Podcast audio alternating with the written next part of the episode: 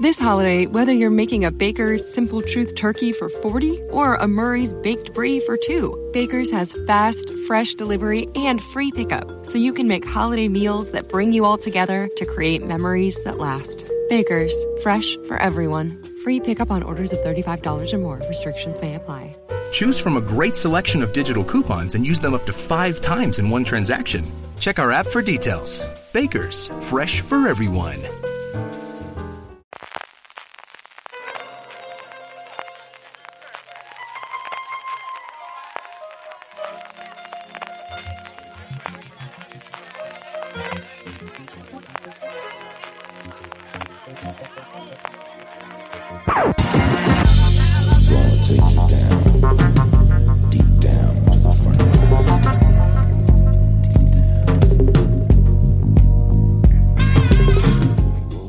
Bienvenidos a Top de Fuera de Series, el programa. No te rías, Francisca, y todavía hemos votado. A top.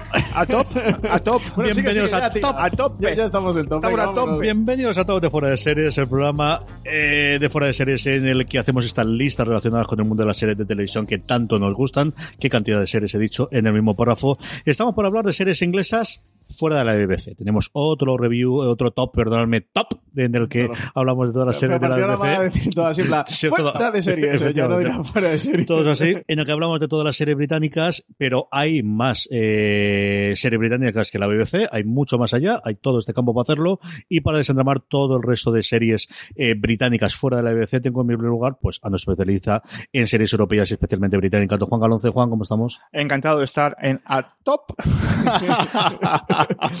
Pues sí, vamos a grabar este top y creo que está claro que vamos a hablar de series, ¿no, CJ? Y Francis... Eh, no se eh, hace falta remarcarlo. Sí, Francis no hace falta ni que lo presente ya, ya se presentó el solo, así que nada. ¿Qué tal? ¿Cómo estáis? Muy bien. de grabar este programa, ¿eh? Os tengo que decir que me ha costado hacer la lista porque de aquí tengo menos. Me he dado cuenta que veo muchas series Sí, británicas de la BBC. mucha menos. Y Channel 4, ITV y el resto. Mm, Al menos yo tengo este déficit. ¿eh? Me he dado cuenta que tengo aquí un más, más vacío seriéfilo. En total me han salido Vacío 18, existencial. 15, 18 series ¿eh? en total. Así que llevo el, tie- el top 10 un poco justito. No sé vosotros cómo lo habéis llevado. ¿Cómo ha sido lo tuyo, Francis? Digo, Juan. Pu- Pues también complicado, como nos pasó en su día cuando, cuando grabamos el, el top de BBC. Pues, te tienes que dejar algunas fuera, y algunas que uf, me ha costado eh, escoger. Pero bueno, eh, al final son 10. Y hay que tirar por 10, claro. Aquí, evidentemente, lo primero, igual que ocurrió con la BBC, es esta seguro que no es de ahí. Yo creo que sí lo sabía la gran mayoría, pero había alguna que tenía dudas, convencido Ujú. que estaba de la BBC, o incluso convencido que era de algún otro más. Al final tenemos, yo creo, cuatro, tres, dependiendo de cómo quieras hacerlo, grandes eh, eh, agentes a día de hoy, a falta de que las plataformas empiecen a meterse en serio, ¿no? A falta de que Amazon, Netflix ya tiene alguno de los pinitos que es posible que salga en el top, aparte de que Amazon empieza a hacer la producción propia británica, más allá de sus documentales del, de deportes, que están haciendo bastantes, y están encontrando ahí el hueco, igual que Netflix lo encuentra con los, eh, con la comedia, con los stand-up, está encontrando con los documentales, especialmente los de series, haciéndolo. Tenemos Channel 4, tanto a Channel 4 como E4, que es la segunda cadena que tiene, más juvenil, más adolescente, que he tenido yo creo de series varias, hay alguna de ellas en, en mi top. Tenemos a ITV, quizás la más conocida de todas las que hay, Mm. que recordaréis muchos vosotros en su momento por Thames y por Granada, porque al final es una sucesión de ITV. Si miráis la página de Wikipedia es muy curioso, porque es una aglomeración de... eh, realmente es una cadena, son varias emisoras, cada una local, unas son de, Inglaterra, otras son de Escocia, otras son galesas que se han unido, que compraron Granada Televisión, que era la que vimos durante muchísimo tiempo en, en alguna de las series, que tenía muchas series diarias que le funcionan muy bien y que quizás es la que tiene más, más aportación. Y luego Sky. Sky es cierto que tiene esa dualidad continua de es la que en estado, la que en Inglaterra o en el Reino Unido en general lleva todas las series de HBO, con lo cual de muchas de sus series nosotros pensamos que son de HBO, y es así en algunos de los casos, pero en otros son coproducciones, como algunos de los que tendré y algunos de los que comentaremos que ha tenido. Yo tengo un par de, de ellas. Y quizás son los grandes agentes, como os digo, a falta de que lleguen las plataformas y empiecen a producir en serio eh, allí, aparte de los acuerdos que está haciendo BBC con Netflix, BBC con Amazon Prime Video, para tenerlo fuera, ¿no? Eso yo creo que son los grandes que hay. Por lo demás, a mí me ha costado relativamente. Tengo menos series quizás que en el, que en el top de la, de la BBC, Sí, pero sí tenía bastante claro el, el top desde el principio y sí que las 10 no me costó tanto sacarlas desde el principio. Vamos con ello. Juan, tu décima. Venga, mi décima. Bueno, aquí he hecho una pequeña trampa, que es que eh, he incluido dos en una. ¿No? Dos en el, en el, en el, Ya en el lugar décimo. Ya hemos pues, empezado. Ya, la primera, la primera la trampa. La primera, la primera a la frente que se dice jugando al mus. Y es que una es consecuencia de la otra. La Esto es un Don original- Carlos, ¿eh? que se conocen fuera de Sí, series. es un don- tradicionalmente es un Don Carlos. La original, o de la que nace la segunda, es Un hombre en casa. Ujú. que es Matt About the House, ¿no? La famosa serie de, de los, del año 73, 74, que es de un... Bueno, el comienzo es maravilloso, ¿no? Cuando dos chicas que viven en una casa encuentran en el, en el, en el baño a un tercero, que es este caso el protagonista, que se queda a vivir, bueno, en fin. Y que de esa, de esa serie nace, emana, luego una secuela, que son los famosos Roper. Que yo los Roper sí recuerdo haberla visto de pequeño en la tele. O sea, fijaros qué edad tiene uno ya. Entonces, porque bueno, en, Inglaterra se, se editó, se, estrenó en el 79 y en España a principios de los 80, ¿no? Ambas son naturalmente de ITV y eh, son el, el, las- el- el sitcom británico por excelencia. Tanto Apartamento para tres, un hombre en casa, perdón, Apartamento para tres, no, un hombre en casa, como la secuela que en, esta- en Inglaterra se llamó George y Mildred, me parece recordar, y en España fueron los Roper. Maravillosas, maravillosas, maravillosas, divertidísimas. Es una serie que a mi padre le encantaba y es curiosísima porque tuvo en Inglaterra dos spin-off y como decía Juan, lo estaba comentando Juan, en Estados Unidos se llevó la adaptación, se copiaron muchos de los, de los propios guiones, tanto de la serie original como de las dos continuaciones que hubieron, tienen a su funcionalidad otros dos spin-offs. Es una cosa, cuando estuve, yo no me acuerdo si fue para un top también o para un gran angular, yo creo que fue un gran angular que estuvimos investigando y que tenemos un gran angular sobre spin-offs y continuaciones de toda Sí, esa saga sí, que sí. hicimos y tal. Contamos la historia en profundidad porque la estoy mirando, es curiosísima lo que dio de sí ese día original de, de, Apartamento para Tres o de Un Hombre en Casa de, la serie británica. Francis, tú decima. Pues yo una serie que se ha estrenado este 2019 se estrenó en marzo de este año y es un original de Netflix en el Reino Unido. Es Afterlife, eh, serie creada, protagonizada por Ricky Gervais y bueno, muy Ricky Gervais por los cuatro costados, de si te gusta mucho el cómico británico, esta serie te va a gustar, seguro. Si no te gusta o lo tienes atravesado, lo odias, que también tiene su parte de haters, Ricky Gervais, seguro que no te va a gustar o no lo soporta porque te, te resulte muy recargado, no te va a gustar. Y bueno, pues un hombre que se tiene que enfrentar al fallecimiento de su mujer, a la desaparición de su mujer, y a partir de ahí, pues emprende una nueva vida. Decide darle un cambio de rumbo a su vida, por llamarlo de alguna manera, y no cuento más porque es un estreno eh, relativamente reciente y por no entrar dentro de los spoilers, a mí me gustó mucho, la disfruté mucho. Tiene seis episodios, una temporada. Sabemos que va a tener una segunda, que la estaba ya escribiendo, estaba en fase de escritura y que la veremos para el 2020. Así que ahí va mi recomendación, Afterlife. Mi décima es una serie que ahora está, bueno, ahora, los últimos años está de moda criticar y hablar de ella, pero cuando se estrenó la primera temporada de Downton Abbey, todo el mundo hablábamos de lo bien que estaba, de lo bien que funcionaba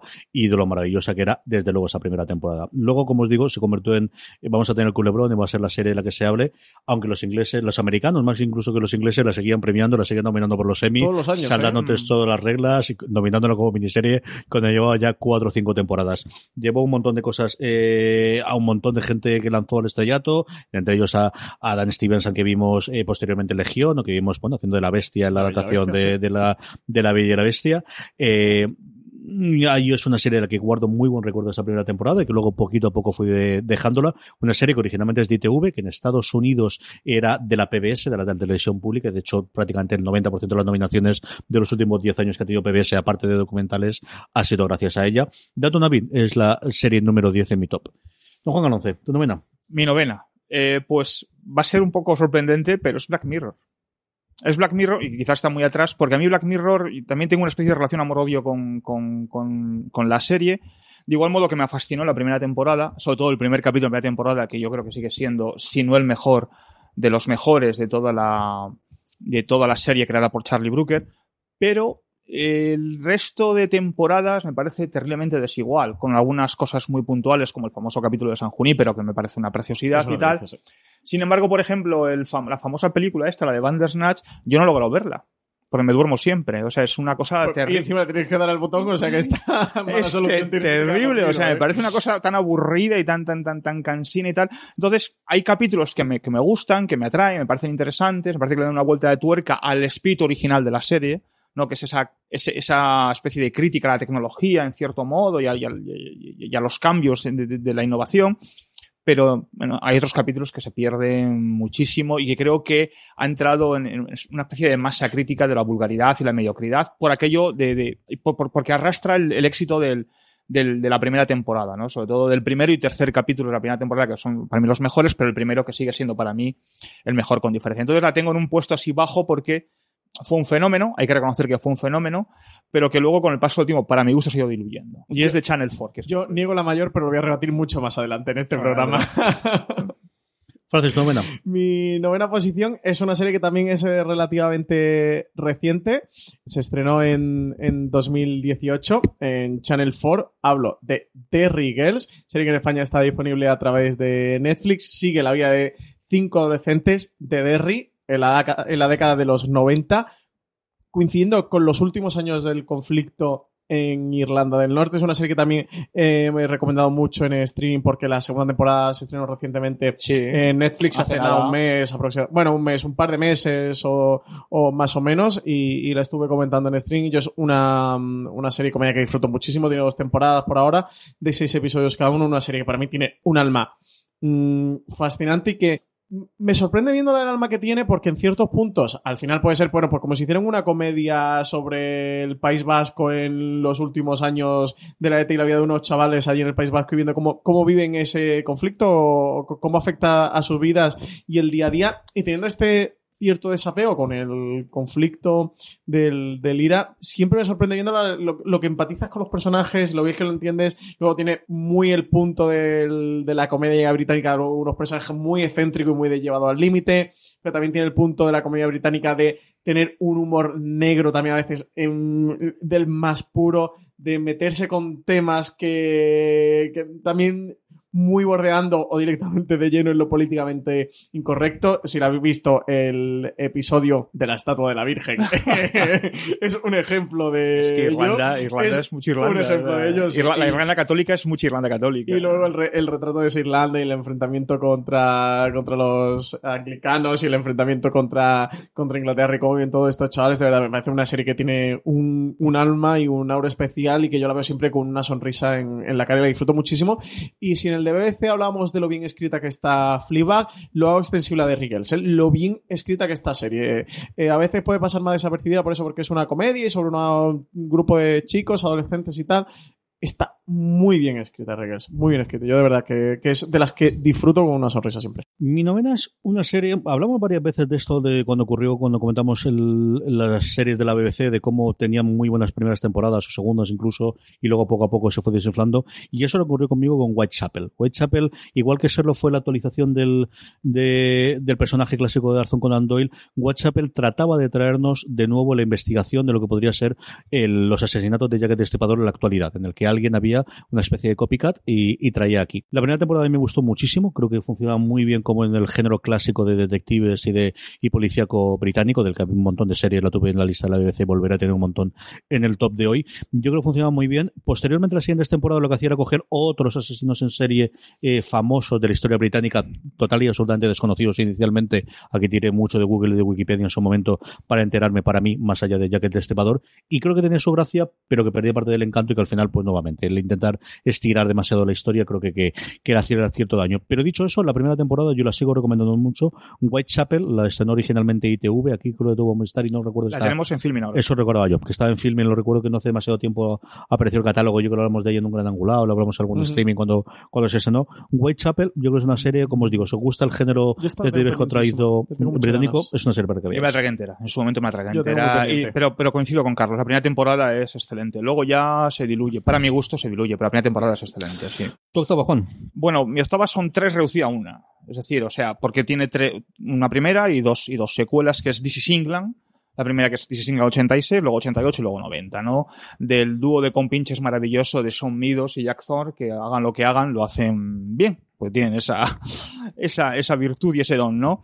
Bueno, es eh, la historia, es, es una historia, la historia que ha dado tanto de sí en, en la ficción británica de la era post-Thatcher, ¿no? De la- los, los últimos coletazos de la era Thatcher, la era post-Thatcher, y es un retrato de un grupo de amigos, es un retrato de la sociedad trasladado a un grupo, o sea, a través de un grupo de amigos, donde pues ves- ven las vicisitudes, o sea, ves las vicisitudes, tribulaciones de lo que es el día a día, de salir adelante, de los, de, de, de como dicen en una crítica que yo leí en su momento, me pareció fascinante, dice, es una serie sobre la pertenencia, pertenencia a los amigos, a la familia, a, a, a los trabajos y si todo falla, a la patria. ¿no? Que es una cosa como muy, porque el 86 comienza con la final, con el campeonato del mundo del, de, de fútbol de- del 86, que Inglaterra está jugando un partido importantísimo y tal, y a través de ese nexo de unión te empiezan a narrar las historias de todos los, de todos los personajes. Una historia muy intimista, también con el punto de Midos de los abusos a niños, que es una cosa que es recurrente en su, en su obra de ficción, y que, insisto, eh, 86, 88 no- y 90, año 2010, 2011 y 2015, eh, un retrato muy fiel, muy a lo Danny Boyle, si queremos, ¿no? Pero para mí gusto mucho mejor que Danny Boyle, a través de su famoso Trainspotting, ¿no? De lo que es la, la sociedad británica de, de- de esa época. Narrada, utilizando como vehículo un grupo de amigos. Muy, muy, muy, muy eh, imperdible, como digo siempre. Orvalo. Pues yo es una serie que, mm, que me gusta mucho y que disfruto mucho, que ahora llega, mm, por esta época llega la tercera temporada, es una serie de ITV, tengo ganas de que empiece la tercera temporada. Y estoy hablando de Harlots, una serie que en España se puede ver a través de Cosmo, que está ambientado en el Londres del 1750 aproximadamente, en concreto en el barrio de Covent Garden y narra la historia de unas prostitutas en esto en Covent Garden y de cómo se manejaba todo ese mundo del, del prostíbulo y cómo pasa por allí la gente influyente y los secretos y cómo funcionaba el día a día y la vida eh, de estas prostitutas en el Covent Garden. Además, sobre todo, el, gran valor para mí que tiene la serie, el gran acierto, es que cogen un libro, cogen una fuente de, original de, la época, del 1750, que es The Covent Garden Ladies, escrito por Hallie Rubenhall, que cuenta la historia, eso todo el día a día, de, cómo eran los, los burdeles del- de Londres, del, del Covent Garden, de cómo se dirigían, de cómo funcionaban y de todo lo que por allí acontecía. Además, la protagonista es Samantha Morton, que, mm, que ahora la tenemos también por ahí por eh, The Walking Dead, convertida en una de las villanas, es Alpha de, de The Walking Dead, y a Jessica Brown Findlay, que eh, seguro que os suena de verla en, en Downton Abbey, era una de las eh, hijas de Downton Abbey. También tiene a, Liv Taylor entre su reparto, y verdad, una serie que es, me parece un retrato de época muy acertado, muy incisivo y muy fino, y que coge este punto de vista también un tanto novedoso en el que las protagonistas son ellas, que normalmente siempre el mundo de eh, prostíbulo This holiday, whether you're making a Baker's Simple Truth turkey for 40 or a Murray's Baked Brie for 2, Baker's has fast, fresh delivery and free pickup, so you can make holiday meals that bring you all together to create memories that last. Baker's, fresh for everyone. Free pickup on orders of $35 or more. Restrictions may apply. Choose from a great selection of digital coupons and use them up to five times in one transaction. Check our app for details. Bakers, fresh for everyone.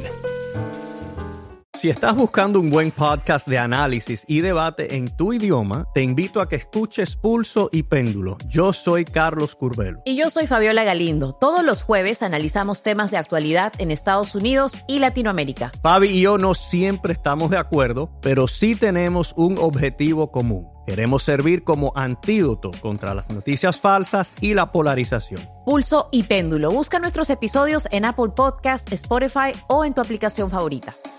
O prostituta suele ser una escena, un eco dentro de una historia y aquí ellas son el epicentro de todo lo que van contando y todo lo que se rige a través de este eh, prostíbulo. Y a partir de ahí eso es una serie, podría ser un juego de tronos ambientado en la Londres del siglo XVIII a través de todo lo que ocurre con estas prostitutas. Así que nada, recomendaros eh, Harlots, eso desde ITV, en Estados Unidos se emite a través de, de Hulu y aquí en España tenéis disponible a través de Cosmo y eso estrena su tercera temporada ya próximamente. Mi octava lo ha comentado antes eh, Juan, la comentará después Francis, es Black Mirror. Black Mirror tuvo dos primeras temporadas en Channel 4 y posteriormente pues hizo lo mismo que con La Casa de Papel o que con Paquita Salas, se la compró y ahora ya es un original de Netflix. De hecho, a partir de la tercera temporada ya es original de Netflix para el resto del mundo la serie de Charlie Brooker.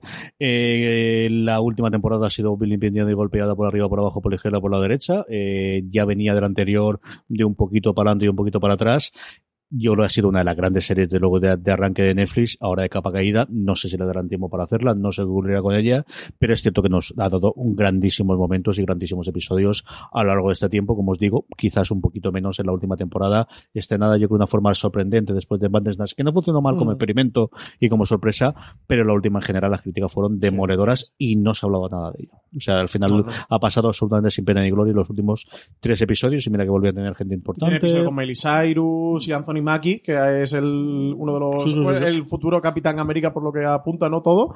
eh, también está por ahí en el reparto. Andrew Scott también protagonizó uno de los episodios, que el de. BBC hablamos con, por Fliba. Y sí, sí, tiene un repartazo y ha pasado Nada. sin pena ni gloria. No, de hecho ha pasado con mucha más pena porque lo han zumbado, más pena que gloria. Sí, sí, sí, porque todo, la lo que se ha hablado ha sido para mal. Sí, yo he visto alguna gente que le ha gustado, pero en general fatal, fatal. En fin, esa es mi octava, Black Mirror. Juan, tu séptima. Bueno, si os digo amarillo, ¿qué pensáis? Hombre, utopía, ¿no? Utopía. Yo eh, reconozco, o sea, hay pocas series que me hayan causado tanta adicción en tan poco tiempo como Utopía, sobre todo la primera Además temporada. La segunda temporada Sí. también, pero la primera temporada me pareció tal locura. Es una mezcla de David Lynch por un lado, con Danny Boyle por otro, con los Cohen también, porque tiene ese punto Cohen muy farguiano y tal. Y, y me pareció súper loca, loca y maravillosamente rodada. Es una de esas cosas que yo nunca supe por qué en la segunda temporada se acaba y no te dan más, porque yo, yo hubiera consumido hasta la saciedad, ¿no?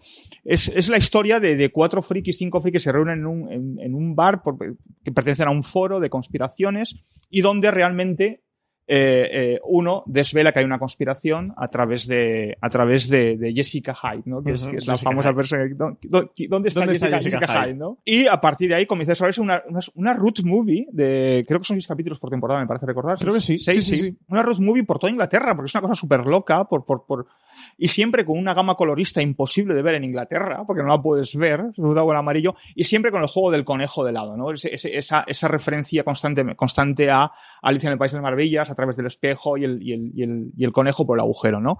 Eh, algo muy loco, porque cuando en, la primera temporada no te desvela lo que está sucediendo, y te lo desvela en el primer capítulo de la temporada, que es cuando te dices, esto es eh, maravilloso. Y claro, acaba la segunda temporada, a los seis capítulos, y dices, ¿por qué no sigue? Nunca supe por qué no siguió. O sea, y me parece algo de lo, de lo más brillante que se ha escrito en mucho tiempo. Así que mi séptima es para Utopía, sin duda, de Channel 4. ¿Mm? Serio, serio. Serio. A mí el, primer, el piloto me parece uno de los mejores pilotos que he visto nunca. Era espectacular. Era buenísimo, buenísimo, buenísimo. Francis. Pues la mía es una de estas comedias indies que ya sabes que a mí me gusta. Tres temporadas, 18 episodios. Hablo de Catastrophe, serie de Channel 4, con Sharon Horgan y Rob Delaney como protagonista. Eh, una comedia, pues, de una pareja, de un- dos personas que, que se conocen eh, una noche. Y yo creo que así que, que, casi que, que ahí lo puedo dejar para que quien le interese esta premisa siga, porque cualquier cosa que diga también va a ser spoiler, incluso del, del, del propio primer episodio. Aunque es la sinopsis que viene en cualquier parte, pero casi que puede ser un spoiler lo que ocurre en este primer episodio y lo que a partir de aquí acontece. Es una historia deliciosa sobre una pareja, pero absolutamente deliciosa y de- donde Sharon Horan y, Rob Delaney, que son los, los eh, creadores de, de esta serie, pero que también son los productores ejecutivos y son los protagonistas, es un proyecto personal de, de ellos conjuntamente, pues desarrollan toda la historia. Nada, Catástrofe, esta la tenéis en Movistar, si queréis verla, además la tienen completa, ¿eh? desde, el, desde el primer episodio de la primera temporada, así que os la recomiendo. Mi séptima es una serie de Sky, de Sky, hasta donde yo tengo conocimiento puro. En Estados Unidos, no recuerdo si la emitió MC o quién, porque fue a través de donde yo conocí, de una crítica que hizo Tim Goodman, el creador de, bueno, el, el crítico jefe, perdóname, de Hollywood Reporter, que hablaba maravillas de ellas como serie de acción, de violencia, que estaba haciendo, que yo desconocía y ahora está disponible aquí en Sky, de los poquitos originales que tiene Sky en España hasta que nos llegue toda la oleada ahora con el desembarco, que es Los Últimos Panteras o The Last Panther. Es una historia de atracos, es una historia de robos, de una banda que se hacen llamar Los Panteras, pues en homenaje a la Pantera Rosa y a Peter Sellers y esta cosa, y de verdad es de las cosas más burras que podéis muy si cafre. os gusta el punto cafre de Hijos de la Anarquía, si os gusta el punto cafre que tiene Gomorra, si os gusta el punto cafre que tiene eh, Peaky Blinders, esta yo creo que la gran serie británica que no habéis conocido todavía de este corregido y aumentado. De verdad, The Black de las Panthers, los últimos Panteras, si no lo habéis visto todavía, está disponible en Sky, de las 5 o 6 originales de Sky puramente que tienen ellos. En su momento lo trajo Canal Plus, yo creo que la todavía no había llegado a Movistar Plus cuando lo trajo aquí, y ahora está en Sky. Además recuerdo verla allí, mira, otra vez, y la volví a ver de nuevo. The Last Panthers es, de verdad, una serie de esa, de, de las que no encontramos tantos y, y muy, muy entretenida, muy divertida y muy, muy A mí me gustó mucho, sí. Esta la tenía fuera del radar, ¿eh? Es la primera vez que, que Pero no, no sé escucho si en España la tiene alguien ahora, ¿eh? Sky, Ahora tiene Sky, Sky. Sky. Solamente Sky. Sky. Pues esta me la apunto. Además, esta también tiene a Samantha Morton, por lo que estoy por lo que estoy viendo eso, que ahora está bastante en auge, por, por ser la gran villana de, de Walking Dead. Pues nada, me apunto de las Panthers, seguro que me gusta. La sexta, Juan, vamos para allá. Venga, vamos con una de mis. Esa es una debilidad que tengo, porque como tengo debilidad por Suran Jones, pues tengo debilidad por Scott and Bailey, como es natural.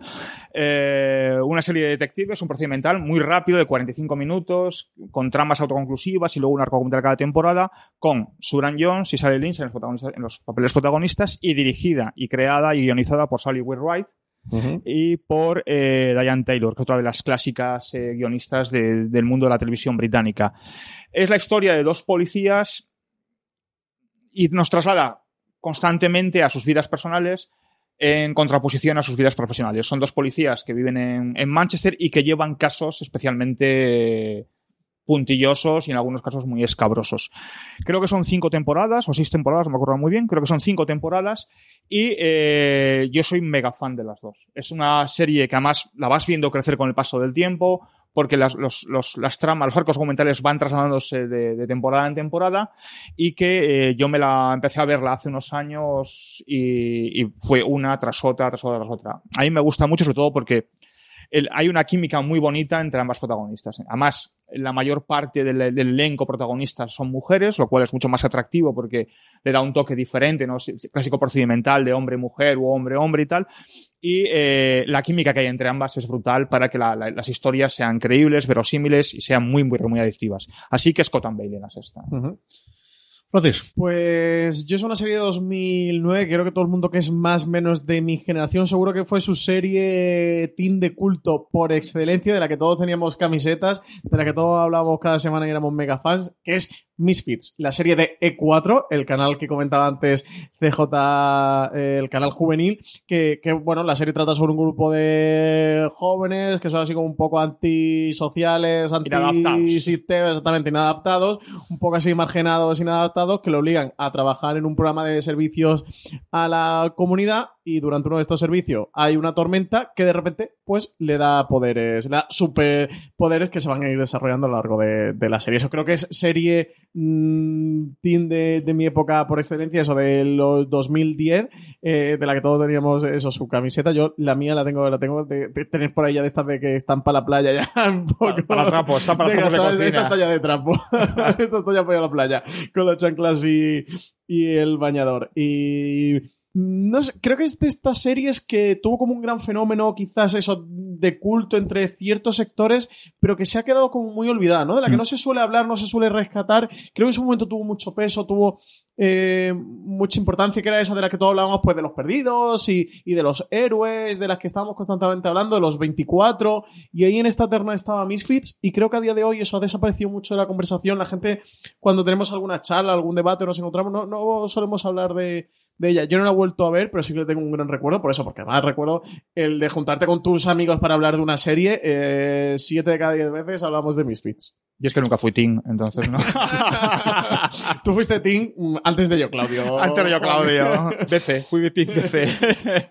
Mi sexta es una serie que solo ha tenido 15 episodios y han tardado 15 años en hacer los 15 episodios. Una Helen Mirren que lo cogió en el 91 que la soltó a 2000 en 2005 uno de los personajes icónicos de la televisión inglesa en Prime Suspect. En el 91 estaba contando cómo era el papel de la mujer en una, eh, bueno, pues en la entrada de una mujer en una comisaría de policía y todos los problemas que tenía de machismo en esa época, que seguían repitiéndose en 2005 con una mujer muchísimo mayor y con una Helen Mirren, pues eso, mm, totalmente reconocida en vez de ser la chiquita joven que empezaba en el 91.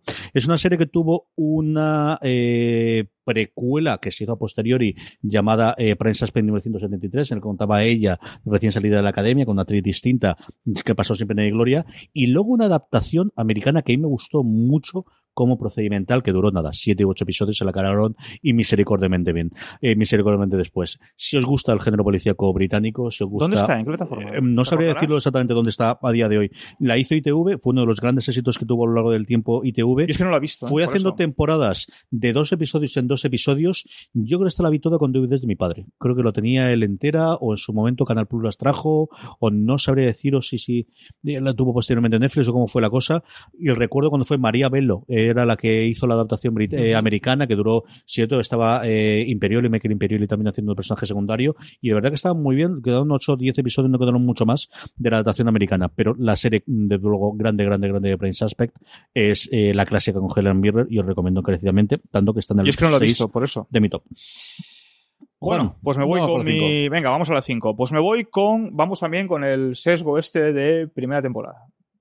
Primera temporada de Broadchurch. Y no más. Y se acabó. y Y no hasta ahí puedo leer. Y me las he visto todas. Además, tuve. Que lo guardo con mucho, guardo con mucho cariño esta, ver esta serie, porque además creo que fue la primera o segunda crítica que dicen para fuera de series. Con lo cual, pues mira, siempre la tienes un, un especial, un especial cariño, ¿no? Eh, año 2013, primera temporada. mm, una serie de, creada por, por Chris Chibnall y Luis Fox con dos actores eh, maravillosos como es David Tennant y Olivia Colman y es un noir, el clásico noir. Además es que tiene las reglas clásicas de pueblo de cuatro habitantes o cinco porque llega el policía de fuera donde nunca ocurre nada y basta que haya un detonante de un asesinato para que la llegada de un nuevo policía que tiene un pasado relacionado con ese pueblo donde nunca ocurre nada, conjunto con la policía local, empieza a desentrañar un montón de mm, trapos sucios que toda la población del pueblo, esa que en apariencia no tiene nada que ocultar, sale a la luz, ¿no? Eh, la primera temporada yo creo que fue un fenómeno espectacular. Aparte que la, la temporada es muy buena, ¿eh? Ojo, ¿eh? O sea, a todos nos mantuvo, a mí me mantuvo en vilo constantemente. Y yo, que yo descubrí que le- yo, yo no, no tengo esa, ese don que tenéis muchos para decidir quién es el asesino y todo esto. O sea, además me dejo llevar, ¿no? Yo soy de los que se deja llevar y, bueno, Sí, disfrutas más. disfruto, ¿no? O sea, no estoy dándole vueltas y tal, ¿no? Y, y yo no supe, o sea, yo nunca intuí que el asesino era quien era el asesino en realidad, ¿no? Me parece muy brillante la primera temporada, muy, muy bien narrada, muy bien contada, dándote las píldoras adecuadas en cada capítulo para que te mantenga constantemente en ese punto de cebo, ¿no? De, de burro y zanahoria, hasta que al final llega el desenlace y, y- y flipas, ¿no? Eh, fascinante. Luego, la segunda y tercera temporada, pues, pues no la veáis. Así de claro, por si, ¿Para qué os voy a por engañar? si O sea, que os fustigáis como yo, pues venga, pues nos fustigamos, pero que no es necesario. La primera temporada es imprescindible, sin lugar a dudas. Pues para mí, una de mis comedias con las con las que mejor me lo he pasado, más me he divertido y reído, habla de Dave Crowd, de los informáticos, conocida aquí en España, serie de Channel 4, que tuvo cuatro temporadas y la cerraron finalmente con un episodio especial. Esa la tenéis ahora mismo disponible en Netflix. Si no la habéis visto, os la recomiendo. Es una sitcom divertidísima que ocurre sobre dos informáticos al que luego se le suma eh, una chica de compañera que trabajan para una mega corporación y lo mandan ahí al sótano del, Del sótano, del al sótano del sótano. Ahí arrinconados eh, que, que hace este juego de palabra con The It Crowd, con, eh, con los informáticos, con el IT eh, que utilizan los, los ingleses. Y de verdad, es mm, absolutamente sensacional, divertidísima y eh, que me trajo muy buenos recuerdos eh, este año viendo lo que hacemos en las sombras, mm, porque uno de los tres vampiros es el jefe de, de- de ellos en, en Date Crowd. Y dije, digo, mira este por dónde anda. Y que además tiene un papel sensacional en lo que hacemos en, en las sombras. Es el que hace de, de Laszlo. Eh, divertidísima Date Crowd, que ahí va mi recomendación, una de las grandes para mí sitcom que, que ha habido. Que también no sé si por esto de que haya estado en Channel 4 y no sea americana, tampoco es de las que suele sonar. Siempre hablamos, pues los Friends, los como conocía vuestra madre, los Big Bang Theory. Hombre, no tiene ese nivel, aunque trató a los nerds y hizo una sitcom alrededor de los nerds eh, ahí también, junto a Big Bang Theory. Y, de los geeks, pero mm, tremendamente divertida, que salen mil chistes, mil gifs, mil guiños, y yo también de... Esta fue de- también de, mi juventud, de con los amigos, las típicas bromas y coñas y, frases del has probado a reiniciarlo y del episodio del extintor de, repetirlo con, nuestros amigos. es una, yo creo que es una comedia que al final, como suele ocurrir las iglesias, tiene mucha más eh, fenómeno fan detrás, tiene menos episodios, evidentemente, con todas las británicas, pero sí que es una serie que la gente que adora el humor inglés la adora. A mí una serie que me gusta dentro de un orden, pero a mí el humor inglés en general me gusta menos que el americano en la gran mayoría de los casos. De hecho, tengo alguna comedia, pero la gran mayoría de las las he dejado fuera porque al final, cuando llego al pensar, eh, la BBC sí que tenía esas, yo creo que porque tengo más recuerdo de, de cuando de cuando era pequeño que me reía más con ellas que que aquí. Yo la, la consideré y es que me gusta sin pasarse. Yo la he visto, yo recuerdo ver algún episodio de lo de mi hermano, mi hermano está tirado en el suelo y yo, vale. Yo la pero coña de levantar el tanto. teléfono de ha probado a reiniciarlo, está seguro de que está enchufado. Con los compañeros de oficina. Es que eso para los llaman- informáticos como tu hermano. Sí, mi hermano claro. murió. Cada vez que le llamaban para un problema informático, él ha probado a reiniciarlo, está seguro que está enchufado. Nosotros, con, nosotros entre los colegas, igual que ahora hacemos las bromas de Paquita Salas, de han mirado el spam, está en spam y tal, él cada vez que pasaba una trastada o pasaba algún error, él ha probado a reiniciarlo, está seguro que está enchufado. Era broma ultra recurrente. Es una serie que además han intentado adaptar un montón de veces a Estados Unidos. Uno de los, de los dos creadores y de los intérpretes ha intentado llevarla. Yo creo que, de hecho, tuvieron, anunciaron eh, que NBC iba a hacer una adaptación en su momento después del éxito que tuvo The Office. Y nada, ahí se quedó muriendo el sueño de los justos y tiene, tiene la cosa bastante eh, mala pinta. Mi quinta lo cuando hablaba antes Francis y es Catastrophe. Catastrophe es una verdadera maravilla. Lo comentábamos cuando hablamos de Fleabag en el de la BBC, o al menos hablé yo de ello, de es una historia de personas. This holiday, whether you're making a Baker's Simple Truth turkey for 40 or a Murray's Baked Brie for 2, Baker's has fast, fresh delivery and free pickup, so you can make holiday meals that bring you all together to create memories that last. Baker's, fresh for everyone. Free pickup on orders of $35 or more. Restrictions may apply. Choose from a great selection of digital coupons and use them up to five times in one transaction. Check our app for details. Bakers, fresh for everyone. Si estás buscando un buen podcast de análisis y debate en tu idioma, te invito a que escuches Pulso y Péndulo. Yo soy Carlos Curbelo. Y yo soy Fabiola Galindo. Todos los jueves analizamos temas de actualidad en Estados Unidos y Latinoamérica. Fabi y yo no siempre estamos de acuerdo, pero sí tenemos un objetivo común. Queremos servir como antídoto contra las noticias falsas y la polarización. Pulso y Péndulo. Busca nuestros episodios en Apple Podcast, Spotify o en tu aplicación favorita. Personas normales y corrientes al que le ocurre una cosa y a partir de ahí no hay que salvar el mundo, no hay que salvar la civilización occidental, no hay que combatir ninguna guerra, no es cómo llevas adelante una relación de pareja desde el inicio hasta el final. Es una verdadera y absoluta delicia a la crítica americana porque esta yo creo que es una coproducción con Amazon y se estrena en Amazon Prime Video igual que la que tiene, la tiene Movistar Plus. Eh, es otra de las series que también se suele hablar mucho de ella, nuevamente en pequeños círculos y de, de gente que le gusta el tipo de comedia británica. Y esta, yo no sé si es por la incorporación de protagonista masculino americano o por esa sensibilidad, a mí sí que es que es una comedia con sus tonos de drama brutales, pero esta sí que es de las que yo me río muchísimo y creo que tiene ese punto, más aún cuando tienes pareja, hay muchas situaciones en las que al final tiendes a, a reflejarte o decir o que te Identificarte tra- con ello. ese doble punto de, de reírte, de recordarte cosas de tu propia pareja y, y tiene una historia pues deliciosa y por momentos tremendamente romántica y de, de, por qué no soltar alguna lagrimilla de vez en cuando. Catastrophe es la 5 de mi top 10 de series inglesas fuera de la, de la- que hace la BBC. Juan, la cuarta. Me voy a- al año 71, ni más ni menos. Y ya había nacido, no me mires con esa cara. ya había nacido. Me voy a un clásico entre los clásicos que es arriba y abajo. Que es una producción de ITV eh, que tuvo cinco temporadas, creo que cerca de 68 episodios, una barbaridad y tal. Y que yo la he visto en una de las 14.500 reposiciones que, la- que han, que echado en televisión. Bueno, es una historia muy bien diseñada en la que te, te refleja en el año 1903-1930 aproximadamente en la sociedad británica las diferencias de clases sociales entre una familia muy bien de que, que está en la aristocracia británica y emparentada, aunque sea lejanamente con un primer ministro y tal, y eh, que está en la planta de arriba y en la planta de abajo donde vive la, la- la servidumbre, ¿no? Y esas diferencias, esas relaciones que hay entre la clase alta, dirigente en este caso, por un lado, y la servidumbre por otra. Es esas cosas, es un teatro puro y duro. Estamos un poco como el rollo Yo Claudio que hablábamos en su día de, de BBC, es decir, es todo estudio uno, sets eh, todos en interiores, aunque simulen exterior, y donde eh, eh, narra de una manera muy brillante eh, 30 años claves en, en- en la sociedad británica, como es el- los primeros 30, desde lo que es el sufragio universal femenino, de lo que es la crisis del 29. Es decir, es un retrato muy, muy, muy, muy costumbrista, pero muy fiel de los cambios que sufre la sociedad. Y nos lo cuenta a través de una relación de dos familias, bueno, son tres familias en este caso, pero bueno, dos, tres familias que viven en el piso de arriba y en el piso de abajo. Me parece una cosa súper inteligente y desde luego muy bonita para ver.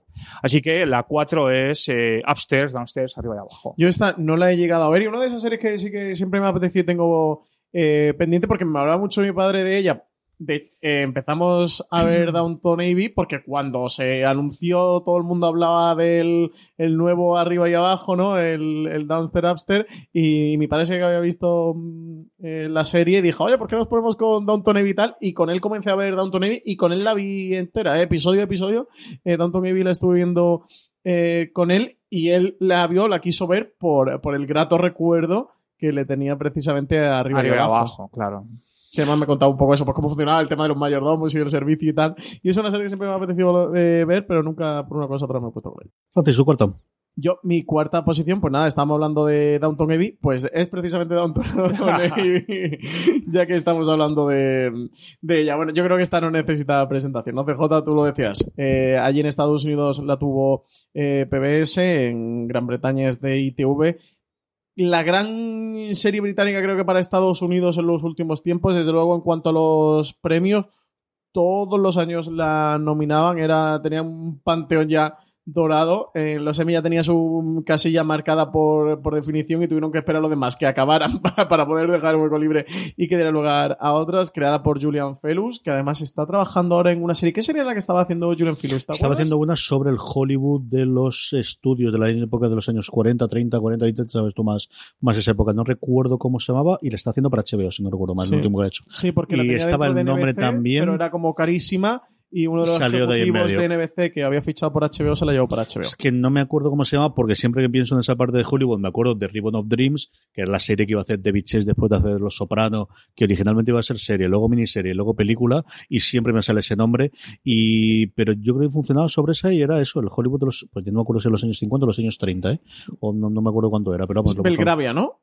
podría ¿Belgravia ser. puede ser? No lo sé. Nosotros tenemos la noticia en de Series, sí que la dimos en, en su momento. Eh, sí, sí. Eh, no, The Gilded Age. Eso es, Age. The Gilded Age. Exactamente. Esa es. Eh, la- dice, la trama comienza durante una fiesta que celebra la duquesa de Richmond en honor del duque de We- Wellington en la víspera de la batalla de Waterloo. Dice, esta noche cambiará todo para Sofía Trenchard, la hija de un próspero comerciante, pero repercusiones no saldrán a luz hasta 25 años más tarde, cuando su familia se mude a Belgravia, que era el título al principio que tenía la serie, dice el nuevo barrio de moda en Londres. En un momento que los nuevos ricos se codean con la aristocracia, muchos lucharán para asegurarse de que los secretos del pasado sigan ocultos. Esta es la serie que tiene... Pues entonces estaba yo totalmente confudido, no sé dónde he sacado yo la de, Sí. la de parte de Hollywood, será otra cosa Sí, distinta. esta es de enero, ¿eh? la noticia salió el 15 de enero y es que recordaba que la habíamos dado en, en Fuera de Series. Adapta la novela, una novela suya que él tiene que se llama eh, Belgravia. Así que este es el nuevo proyecto que tiene por ahí Julian Felus. Eh, y nada, pues Downton Abbey. Ahí Muy está bien. en cuarta posición. Mi cuarta, la he nombrado antes, Francis, es Misfits. Misfits yo recuerdo eh, cuando vi el primer episodio me, alucinarme. Es una serie que tenía, bueno, pues el protagonista, que luego hemos visto mucho más que era Iwan Reon, al que hemos visto después como Rassi Bolton, era de alguna forma el personaje que no se iba a tener el punto de vista, aunque la primera y segunda, porque posteriormente se largó de la marcha, que, bueno, eh, eh, se hacía totalmente con la serie, era Robert es su personaje eh, de, de Nathan Young, que era pues de esos que te encanta odiar o que adoras y amas, ¿no? Nathan Young, un, un perdóname, un Robert Sheehan que teníamos muy perdido hasta que lo hemos visto recientemente en esta cosa de superhéroes tan divertida que ha hecho Netflix en los últimos tiempos de The Academy y que por fin nos encontramos otra vez con él.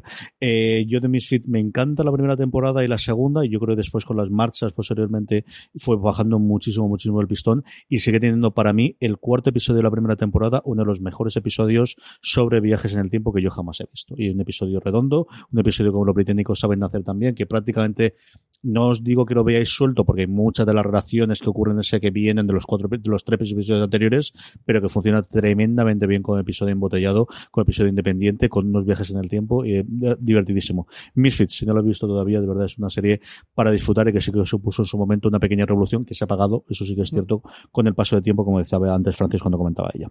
Pues estamos con el podium. La tres, Bueno, pues lo habéis mencionado ambos, que es Downton Abbey. O sea, y ya poco más me queda por decir. O sea, eh, serie es que mm, eh, a mí, yo empecé a verla porque me recordaba un poco a las películas de James Savory como Retorno a Bracehead, como lo que queda del día. No, es, eh, que, que me- sobre todo lo que queda del día más que Retorno a Bracehead, que a mí me causaba, tengo un recuerdo entrañable de esa película y empecé a verla gracias a eso, me recordaba un poquito ese, ese mundo, ese universo y bueno, y ya está. Empecé a verla y, y deseando que llegue la segunda temporada y la tercera, etcétera, etcétera, ¿no?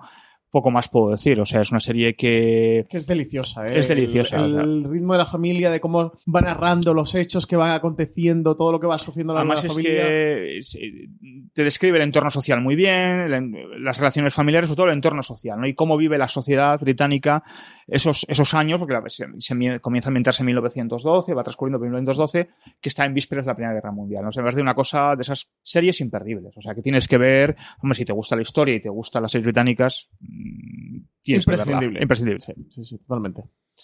Francis, tu tercera. Pues yo mi tercera, eh, ¿en qué pensaríais si os digo amarillo? es Utopía de la que antes Es maravilloso. hablaba Juan. eh, para mí es maravillosa. Yo sí que tuve, eh, bueno, la, la- la primera temporada la de Borella trajo en su momento mm, Canal Plus. A día de hoy está disponible en Movistar Plus, o sea que podéis ver las dos temporadas que tiene, eso cuando se estrenó. En 2013 llegó a Canal Plus. Yo, la de Borella del ¿Dónde está Jessica Hyde? Era mm, una locura, obsesión por completo que ¿Cómo te consiguen trasladar esos personajes. La, la asesina, la, la, muerta Jessica Palmer, ¿te acordáis? Sí, sí, de- ¿dónde está Laura ese punto de Bill Lynch, ¿Dónde ¿dónde está Laura Palmer? ¿Dónde está Sí, Jessica. Hyde, no? ¿Y dónde está el Jessica Hyde? Eh, al final, eso era una serie que, que se convirtió en casi obsesión en esos seis episodios que, que duró uno tras otro. Cuando llegó una segunda temporada, una muy buena noticia, para mí mm, se, se me llegó a atragantar porque si bien el primer episodio de la segunda temporada te cuenta, funciona una especie de precuela del primer Por y te fin. cuenta origen por fin de todo lo que había ocurrido ahí durante la primera temporada, te lo llega a contar. Y a mí el primer episodio de la segunda temporada me parece una maravilla, si te ha gustado Utopía y esa mitología que destila la serie, a mí el resto de temporada me sobraba por completo. Yo siempre he dicho que para mí valió la pena solo por el primer episodio. Ya sí que tenía un sentido eh, esa segunda temporada porque el primer episodio venía a con- completarte la narración de, de la primera y esa mitología que te, con- te construían dentro de Utopía. El resto de la segunda temporada, para mí, se la pueden haber ahorrado y se queda en una miniserie fantástica. de Hubiera sido una miniserie fantástica de siete capítulos. Sí, pero maravillosa. Para Sí, mí sí. fantástica. A mí el resto de la segunda Pero temporada que, me yo, pero yo hubiera visto más, o sea, de verdad. Sí, lo que pasa es que al final, para mí, o por los caminos que tomaron, los derroteros que tiraron, no, no tenían dentro demasiado sentido. O sea, dejó de ser en gran parte Utopía, o la Utopía que fue la primera temporada. De hecho, yo, mucha gente que luego se ha enganchado me ha preguntado por la serie, he dicho, mírate la primera temporada y el primero de la segunda. Fin, para ahí. De- porque eso realmente es Utopía, el resto ya es otra serie que hicieron. Y esta es una serie que han intentado levantar en Estados Unidos 27 veces. El último proyecto estuvo en manos de David Fincher hasta hace un par de años. Proyecto que estaba levantando dentro de HBO, que por lo visto HBO le quiso meter un recorte presupuestario de un 10% y que Fincher dijo, "Mm, con un 10% menos no puedo hacer la serie. Y el proyecto finalmente se cayó. Luego parece que lo había retomado la, Están en ello. La autora de... Era de Perdida, ¿no? De la novela Yo Perdida de sí. Gongel, que, que la- precisamente Fincher hizo una, mm, una película y que ahora, bueno, es también la autora de la novela de Heridas Abiertas, de Sharp Objects. ¿Cómo se llama esta mujer? Gillian Flynn. Eh, sí. Flynn- Gillian Flynn. Gillian Flynn. Gillian Gillian Flynn. Eh, eh, economía colaborativa, ¿eh? Está cada uno poniendo. Oye, me, ha ganado por la mano, me ha ganado por la mano. Gillian Flynn. Eh, pues ella es la última que estaba trabajando en el proyecto para levantar este remake norteamericano Utopía, otro remake más, eh, americano, una serie británica. A ver en qué acaba todo esto. En cualquier caso, eso la tenéis en Movistar Plus. Mirad la primera temporada y el primero de la segunda, y es una auténtica mm, locura. Esta a buscar un fin de semana, ¿eh? porque en el momento que entréis del primero, mm, vais a acabar como lo de la empleada de la empresa de Robert De Niro, demandados por, por copiaros maratonear la serie trabajo. cerveza, refrescos, y a la- palomitas. A la de Robert De Niro va a costar 6 millones de dólares, así que no busquéis una ruina. Está preparados el fin de semana y, y el sábado os la cargáis del tirón ahí como los animales, maratoneando. Cuando estas navidades pasadas estuvimos en Madrid viendo todas las presentaciones de las cadenas de lo que iban a traer el 2019, bueno, pues teníamos eh, esta cosa de que hay mucha coproducción entre HBO y Sky, aparte de las series propias de HBO, pero empieza a haber coproducciones, en concreto dos. La primera de ellas que teníamos, sobre todo por los nombres, antes he hablado ya de Helen Mirren, eh, Sky había tenido la posibilidad de quedarse con ellas, con la adaptación de Catalina la Grande, veremos a qué ocurre con ella y cuándo tiene continuación, y luego otra que nos llamó mucho la atención, pero no deja de ser una serie relativamente menor de todas las presentaciones que hacía HBO España, una coproducción entre HBO y Sky, que era Chernobyl. Chernobyl es la que ocupa en el punto número 3 después de haber sido la revolución, yo creo que la serie más sorprendente que menos esperaba de ella, o comparado con lo que se esperaba de ellos, el fenómeno que ha supuesto en España y en el mundo. Yo simplemente hablar de ella porque al final yo creo que he sido el crítico que más tarde ha visto la serie con diferencia, porque se me quedó ahí trajonejada y la pude acabar de ver este verano pasado y recomendados encarecidamente el podcast. Vale muchísimo la pena que escuchéis el podcast, es un fenómeno alucinante encontrar el podcast conforme se iba emitiendo el cuarto y el quinto episodio, que es cuando realmente estalló el, el fenómeno Chernobyl eh, de la serie. Encontrar un podcast de una serie en HBO en España de plataforma en inglés en el top 5 de descargas de iTunes. Era una cosa, pues a mí me, parece, me lo dices antes Sí, sí, y no me lo creía. Y luego incorporaron un sexto episodio con Jared Harris, con una entrevista con él, contando un poquito de, de cómo interpretó y cómo encaró la vida de Lagaso. Es una, una combinación maravillosa en el que el creador de la serie, junto con un periodista, van desengranando eh, qué cosas metieron, qué no, porque además se lo comentaron mucho, leyeron los guiones, fueron hablando de escenas que incurrieron, de escenas que se rodaron, pero que no aparecieron dentro, y el propio creador iba diciendo si esto fue realmente así, esto no, esto creemos que fue así por lo que ocurre. Es muy curioso, por ejemplo, con el episodio del juicio de cómo cuenta él, de qué es lo que querían implementar con él, todas esas partes. Chernobyl, ¿qué os voy a hablar? Estas aperturas de partido ya habéis oído hablar absolutamente todos, y si no, de verdad encontrar un momento para ver cómo sean los cinco episodios de, si no la serie, que posiblemente sí, sin duda una de las series de este 2019. Sí, yo de las series más bestias que he visto últimamente. No lo he incluido porque para mí es mm, la veo más americana que, que británica. Por eso lo he decidido Es dejar muy, fuera. muy Aunque sea una coproducción, eso HBO Sky. Igual que el de BBC, eso un Roma, un Hermanos de Sangre, yo decidí dejarla fuera por eso. La serie es brutal, ¿eh? O sea, Chernobyl es... De dejarte pegado al asiento. Sí, sí. Galonce, la dos. Pues otra serie que a mí me dejó pegado al asiento, que es muy reciente, que tuve la fortuna de hacer la crítica para fuera de series, que es The Virtues, también del dúo de compinches maravilloso de Son Midos y Jack Thor. Una miniserie de cuatro capítulos, eh, no llega más o menos a la hora cada capítulo, y que narra la historia eh, de, un, de un hombre que, agobiado porque prácticamente todo le va mal, porque su, está separado, tiene problemas con el alcohol, con las drogas, su, fam- su hijo y su exmujer se van a Australia, las antípodas con su pareja actual y tal, decide regresar a su Belfast, a su Belfast natal para encontrarse con una hermana a la que no ve desde hace 30 años. Y a partir de ahí nos, nos introduce una historia de, una historia terrible, terrible, tan bellamente contada como terriblemente contada, pero ahí, radica- ahí reside su belleza, de, de abusos sexuales en, en la niñez, ¿no? Eh, yo es una serie, bueno, yo lo escribí tal cual, es decir, yo es una serie con la que lloré, lloré, eh, pero momentos a, a, a moco tendido, o sea, porque es que es- está tan bien contada y está, y lo que es más duro todavía, es que está basada en la experiencia personal de Son Meadows que decide hacer una especie de, de- de- acto de constricción con respecto a su propia vida, narrando casi en primera persona lo que le ocurre, en este caso, a un maravilloso Stephen Graham que está en estado absoluto de gracia y además que casi prácticamente está en, casi todas las escenas de la serie, de la miniserie, eh, trasladarle como su alter ego y retomar ese viaje al pasado para desterrar ese pasado y para desterrar todas las decisiones erróneas que tomó a raíz de ese pasado, ¿no? Es una, es una serie, yo tengo amigos que la han recomendado, me han recomendado y que no han pasado el primer capítulo. Porque es terriblemente dura. O sea, no es una serie para todos los gustos ni para todos los públicos y hay que tener, mm, pues eso, echarle ganas y sobre todo eh, tener claro que lo que vas a ver es una cosa muy dura. Ahora, para mí, de lo mejor del año, sin duda alguna. ¿eh? Tan buena es Juan como para que la hayas colocado en la segunda posición, porque me ha extrañado, ¿eh? Me, ha- me ha sorprendido y, y si está aquí, tú me dices que esto tiene que estar aquí, me la veo... O sea, yo, eh, yo las personas que, la, que, que he recomendado, he recomendado a mucha gente y que la han visto, eh, hablan maravillas. Pero es más, o sea, es, es- es ese viaje emocional que te propone Son Midos, que es su viaje emocional. ¿No? Que te propone Son Midos hasta llegar a un punto de inflexión. Los últimos 20 minutos, hay gente que los ha catalogado los últimos 20 minutos del último capítulo como el mejor de la historia de la televisión. A ver, eso es, para mí, rizar el, Sí, es mucho decir. rizar el rizo cuando le tira buzón, ¿no? Es demasiado, ¿no? Pero sí que es cierto que es apabullante, ¿eh? O sea, el momento de. eh, es- ese, momento, ese momento de catarsis que sufre en los últimos 20 minutos del último capítulo es apabullante. Nada, me la apunto, cuatro episodios, hay que verla. Y además, en esta 270 minutos es, es, es muy fácil de ver.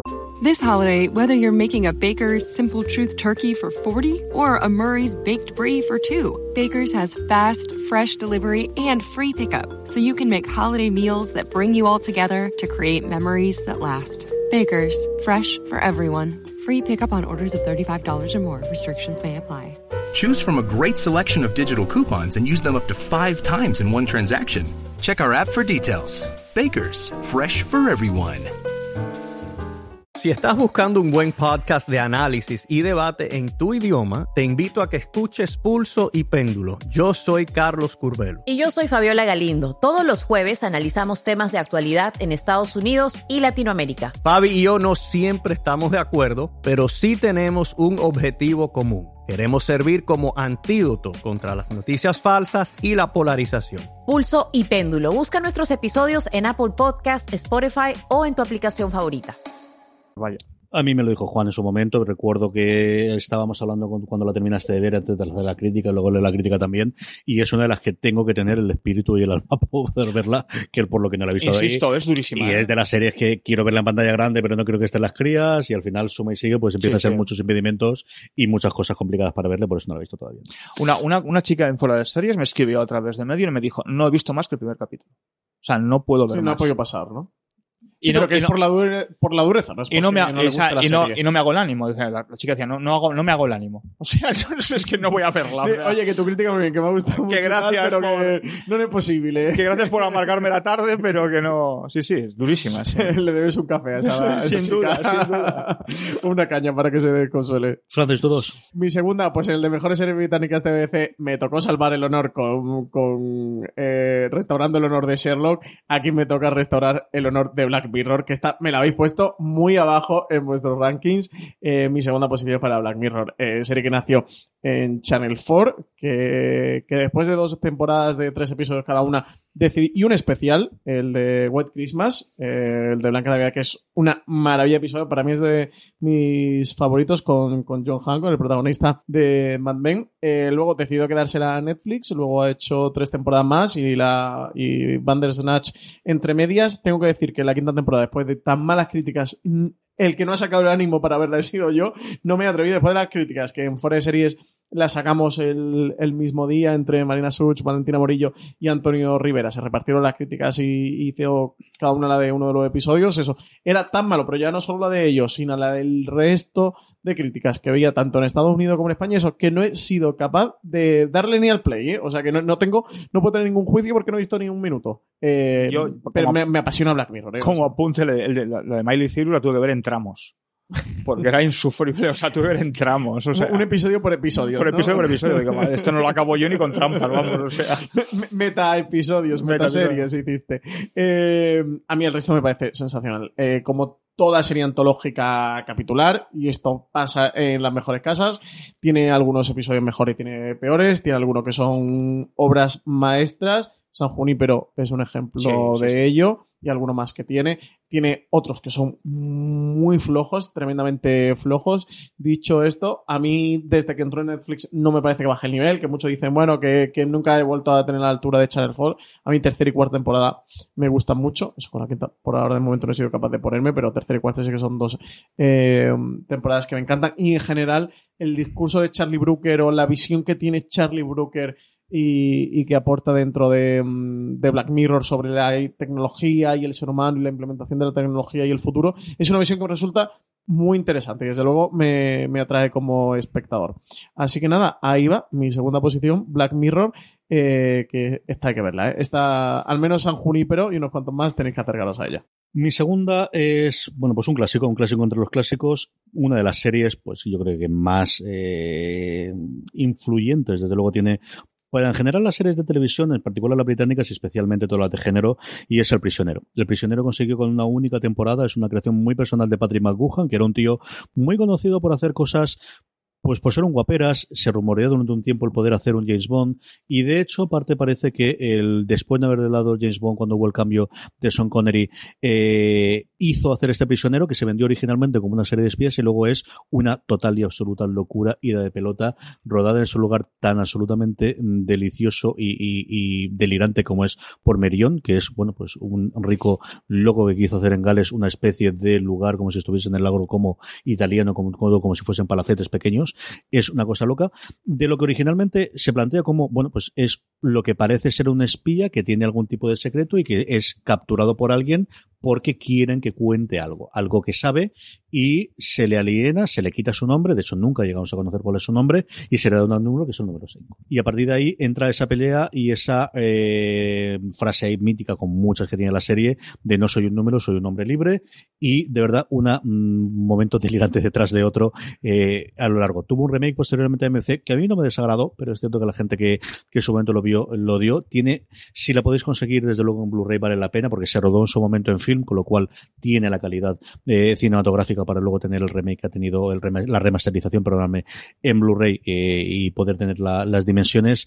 Y es una de estas series pues como os digo que muchos de los momentos os sonará a otros momentos de series, a otros momentos de parodias, a otros momentos incluso de los Simpson, porque se ha parodiado, se ha homenajeado y se ha tomado ideas de ellas hasta la saciedad de simplemente los 17 episodios que tuvo su primera y única temporada allá en los años 60, El prisionero, que emitió en su momento Granada Televisión, ahora dentro de ITV. Y Pues con no, esto, no lo he visto. pues deberías. Esta yo creo que además sí que te gustaría a ti mucho. La música la meteréis de tres y como os digo, hay cinco o seis frases que siempre se os quedarán. Nos queda una, Juan. ¿Cuál está arriba del todo? Pues, pues un 6 de Queen habrá que cantar, ¿no? entonemos, entonemos. Entonemos, ¿no? Pues bueno, pues The Crown. The Crown que, que- que- que la tenéis disponible en Netflix. Eh, es, es complicado explicar brevemente The Crown porque lo tiene todo. O sea, porque tiene, basado en una obra de teatro, la audiencia de Peter Morgan te lleva, te propone la narración, la relación que hay a través del tiempo, todo con el reinado previo, Isabel II y Isabel II, la relación que hay entre las dos direcciones más famosas de, Inglaterra, ¿no? que es el 10 de Downing Street y el, el- el- el pa- el Palacio Buckingham, con una Claire Foy en las dos primeras temporadas que yo no sé dónde está mejor. Porque me, cuesta encontrar no un capítulo, sino una secuencia donde no esté bien. Y donde hay un diseño de producción brillantísimo, espectacular, donde no, no- no se queda nada al detalle. O sea, parece una producción BBC. En este tipo de cosas, cómo extreman al, cómo cuidan al extremo el detalle, ¿no? Y donde hay un, bueno, pues un guion a, a cargo del propio Peter Morgan y de Tom Edge maravilloso. Yo creo que es de lo mejor de la última década. Las dos temporadas. Bueno, y ahora viene la tercera con Olivia Colman, pues eh, si está simplemente al nivel que está Claire Foy en las dos primeras temporadas, pues va a haber. Es una serie que yo no, cuando empecé a ver el primer capítulo de temporada, no lo tenía claro de esto que dices, hostia, te da ese rollo de decir, va a ser esto un poco culebronesco, ¿no? O sea, no sé. Sin embargo, fue ver el primer capítulo y, entras en barrena. Y con la segunda temporada ni siquiera me lo planteé en cuanto apareció Netflix Play. Es, eh, para mí, mm, creme de la creme. Pues yo estoy con Juan Galonce de acuerdo en todo lo que ha dicho. Mi primera posición es para The Crown, es para la reina, como no podía ser de otra manera. Eh, ofensa, eh, que mejores series británicas no BBC no metiéramos a The Crown en la primera posición. La serie es una maravilla. Ahora en noviembre, el 13 de noviembre creo que es, ¿no? Eh, nos llega la tercera Han temporada. pensado en todo porque el 12 es mi cumpleaños. el 13. Claro, han pensado pues, de en regalo, todo, han de pensado regalo en de todo. cumpleaños, Juan. De regalo, sí que Netflix está ahí nada más por ti. Naturalmente. Y nos llega tercera temporada, eso, vamos a tener el Claire Foy a Olivia Colman y alguno más en el reparto por el salto temporal, salto temporal. que van a hacer dentro del- de la serie. Muchísimas ganas de, de que lleguen a, a... a mí es una serie fascinante, las que disfruto viendo, pero a, las mil sea, me parece. Eh, también atrevería a decir que creo racionalmente que es la mejor serie que ha hecho Netflix o la que mejor le ha quedado. Está ahí Stranger Things, que es un gran fenómeno pop, cultural y de masa, y la serie que todos vemos, y la serie que, todos comentamos, y tienen por ahí otras joyas como es Master of None, que a mí ya sabéis que me gusta muchísimo, tienen Mindhunter, que estrenó su temporada a mediados finales de agosto, y, creo que con la segunda temporada llega esa consagración de, oye, esta es de las series más potentes que hay dentro del catálogo de Netflix, de los original de Netflix, pero sinceramente creo que The Crown es su gran serie, al menos a día de hoy, su serie estandarte en cuanto a sello de calidad y la serie, eso que quizás junto con Mindhunter, Master of None, puede competir de tú a tú, puede hablar un poquito de tú a tú a HBO, ¿no? Esta serie que The Crown podría estar perfectamente, podría ser una el serie de catálogo HBO, de HBO, por sí. producción, por guion, por interpretaciones, por reparto, y que aquí eh, Netflix sí que gana la partida y, y sin duda si tienes una serie de calidad, un Netflix que se le tacha mucho y no sin razón, de ser más productora de contenidos. Más cantidad de, que calidad. Claro, de cantidad y bueno, que la calidad si eso Ya la lo veremos. vamos viendo por el camino, como, lo- como en los Javis en la llamada lo hacemos y ya vemos, pues el The Crown lo hicieron y, le- y esto le salió de puta madre. O sea, es que The Crown es sensacional. A mí me parece Sí, sí, sí, sin duda. Yo es la primera vez en los que hacemos los top que los tres coincidimos con el número uno porque también para mí es The Crown. Paraliza, mí- para, para el reloj, para el reloj, para el reloj. para- Yo- dos cosas personales. Para las rotativas. Que yo creo que les he contado siempre, pero por si acaso alguna vez no me habéis oído, de más allá de lo que habéis contado vosotros sobre la serie. La primera es que a mí me costó también entrar, o sea, yo recuerdo la primera temporada y decir, uff, ¿qué va a hacer a mí esto? Y fue casi medio año después, cuando yo me acerqué con ella, Juan comentaba en el, en el eh, top de BBC que se acercó una serie británica, ahora no recuerdo, gracias a Javier Olivares de haber leído algo. Y De a Fleabag, mí, ¿no? Fleabag. con Fleabag, a mí me ocurrió lo mismo con, con The Crown. Yo, yo estuve en un curso de, de Javier Olivares en la Ciudad de la Luz que dio y hablaba maravillas del episodio de la niebla, del primer episodio, del episodio de, Sí, es- de la- del combate con, con Churchill. Y a partir de ahí me empecé a verla. Y me enamoré absolutamente totalmente de la serie y luego yo tuve una gran experiencia de las mejores que yo recuerdo de visionado de no conocer absolutamente de la segunda temporada y Netflix de los raros casos cada vez se da menos. Yo creo que antes daban los screens de todas las temporadas y ahora es más eh, inhabitual pero en ese caso me dieron acceso a todos los episodios de la segunda temporada pude verla no recuerdo en dos o tres días que los vi eh, tranquilo y sin saber nada y sin haber tenido ninguna opinión extraña y con los auriculares además porque claro yo creo que todavía no tenían ahora prácticamente todas eh, vienen ya con subtítulos a menos en inglés pero en esa yo creo que no la tenía y recuerdo disfrutar absoluta y totalmente con la segunda temporada. Yo coincido con, con lo que comenta, evidentemente que está la primera, así que deja de coincidir. Yo creo que es lo más redondo que tiene Netflix a día de hoy. Posiblemente no a fenómeno como tal con Stranger Things posiblemente, pero yo creo que desde luego la mejor serie que hay. Y ya ver qué nos traen, es decir, las mm, premisas iniciales y los cambios que han tenido de actores y la gente que incorporan y traer el, a Olivia Colman, que es una grande, pero además en el año en el que la traen para interpretarlo Es un maravillosa. acierto de casting, o sea, es un fichaje espectacular y les ha venido.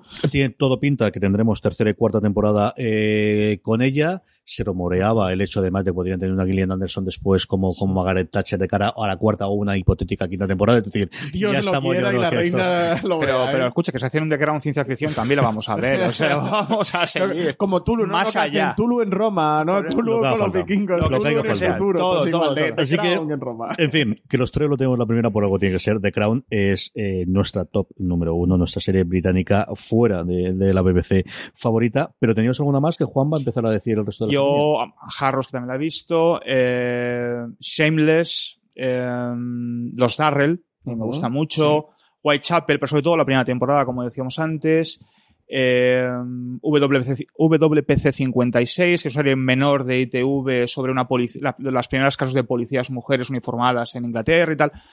Así que recuerda bote pronto, o sea, sí, eso sí te tenía más. Yo tenía State of the Unions de Sundance TV, eh, pero que es producción de británica. Lovesick de Channel 4, que Mm. la tenéis en Netflix, es una serie muy divertida. The State, que es de Peter Kominsky, del creador de, mm, de Wolf Hall que ya la puse en mi top en las series de la BBC, que hizo esta sobre el Estado Islámico, que os la recomiendo. Eso sería eh, de National Geographic. Y luego tengo un par que no las he puesto porque aún no las he visto, pero tengo muchas ganas. Una es ultra recomendación de CJ cada vez que grabo con él en streaming, que es Detectorist, que es de Channel X, y National Treasure, eh, Juan, porque recuerdo que fue recomendación Ah. tuya que todavía la tengo pendiente y es de Channel 4. No me acuerdo Así yo National ver tengo 3, estas además también tienes Esa me hablaste tú genial y me Es- la recomendaste y la tengo grabada. De esta serie que te voy a sacar un hueco para ver. Es que si son inglesas. A ti te gustan, son inglesas, son buenas. Ya están buenas. Yo de Detectorist la tenía como el número 11. Luego es cierto que de State of the Union no me he acordado porque me ocurre lo mismo que la- la- y es cierto que Sí, todos los señora con británicos. Y sí, Sundance, al final Sundance es que está dentro del grupo que tiene BBC América, con lo cual esas cooperaciones hay. Cosas que tenía ahí de las que no hemos nombrado. Hemos hablado de, de IT Crowd, a mi hermano que le encanta ese le gusta todavía más Black Books, que también con ese mismo protagonista, y es en este caso un librero que tiene una, una librería y vende libros y es nuevamente una cosa tremendamente absurda. Eh, y luego tengo varias que sí que me gustaron. Mr. Bean, que es cierto que al final también fue al final una parodia de sí mismo, pero también fue un fenómeno. Yo creo que hay episodios individuales que funcionaron y le funcionaron muy bien a ITV en su momento, hasta la serie animada que hicieron. Marcela, que es una serie con sus momentos y sus Sí. cosas, pero que siempre creo que le pasó un poquito más, e igual que Magret, ¿no? Hablando de Mr. Bean, pues Magret, que solamente duró dos temporadas, que se pudo ver aquí a través de, de Filmin y que luego la dos, bueno, este verano me, me recuerdo porque además la curiosidad de que de repente tuvimos un subidón de visitas a la crítica que hizo Juan de ella, porque le estrenó la 2, y gente buscando qué ocurría con este Magret de Rowan Atkinson, alejadísimo, vamos, en las antípodas de lo que tenía en su momento con, como Mr. Bean. Luego Skins, que también fue su pequeño, un pequeño Sí, fenómeno, no sobre todo juvenil, fíjate. Yo Skins, mira, se me ha N4, saltado. era Skins y Misfits Y durante Misfits, dos o tres años sí. fueron las dos series que había. Sí, bueno, Y luego bueno. dos cosas en Skies que me faltan por ver. Una, que empecé a ver la tercera temporada porque Juan me habló muy bien de ellas, que es la adaptación del puente que hicieron entre Inglaterra y Francia Brom de The Bridge, ¿no? que la tercera está muy bien. Bridge. Sí, Brom Brom, The Y que la parte de la parte inglesa era, era de Sky y la tercera empecé a verla porque me dijiste tú lo bien que estaba toda la parte de los críos Y no van a lo muy bien. más, una lástima. Y luego una que le tengo muchas ganas, que es lo primero que hizo Sandra Oh eh, cuando se fue a Inglaterra, que se llama Thorn, que es una no cosa sé. con Aidan Gillan también, con Meñique en Juego de Tronos, con Sandra Oh, que los dos hacen de personajes secundarios porque el protagonista es este Thorn, que es alguien que sale muy recurrente en, en las series británicas. Estas son las que tenía apuntadas y ahora me estoy acordando un par más, pero no me acuerdo porque no me recuerdo de la cabeza si son de ITV o son de BBC, así que mejor que me las diga y ya Patrick está. Melrose de, de Sky, Patrick que no hemos Melrose, dejado fuera, sí, Juan, que sí, no hemos sí. comentado ni tú ni yo. Pero es que, es que que siempre cuando, cuando planteamos el tema, siempre era ITV, Channel 4, pero no me acordaba, muchas veces me, se me pasaba. Sky, ¿no? Y Netflix, porque claro, Netflix teníamos The Crown porque era como, como el templo. Está en el templo, está en el Está ahí, templo, está ahí, está en el podio, junto a Dios Padre. no voy a estar otra que la reina. Pues con esto parece mentira, pero hemos terminado nuestro eh, top. Sabía, sabes que te iba a decirlo otra vez. Esto te va a costar caro, te va a costar caro. esto otra vez. Gracias por escucharnos. Mucho más contenidos. Tenéis nuestro otro top. Ahora lo he hecho normal para que veáis que, que soy capaz de hacerlo. Sobre la serie BBC, que supongo que habréis escuchado ya, pero si no lo podéis encontrar en nuestro canal de podcast. La- comentarios y críticas de la gran mayoría de las series, sobre todo de las novenas, de las nuevas, las tenéis en la web, casi todas ellas, de la mano de Juan Galonce. Juan, mil millones de gracias y hasta el próximo programa. Encantado de estar en el top. Don Francis Raval, hasta el próximo top. Hasta el próximo top. Juan, ha sido un placer participar. Y a todos vosotros, querida audiencia, gracias por estar ahí. Hasta el próximo programa de Fuera de Serie. Recordad, tener muchísimo cuidado ahí fuera.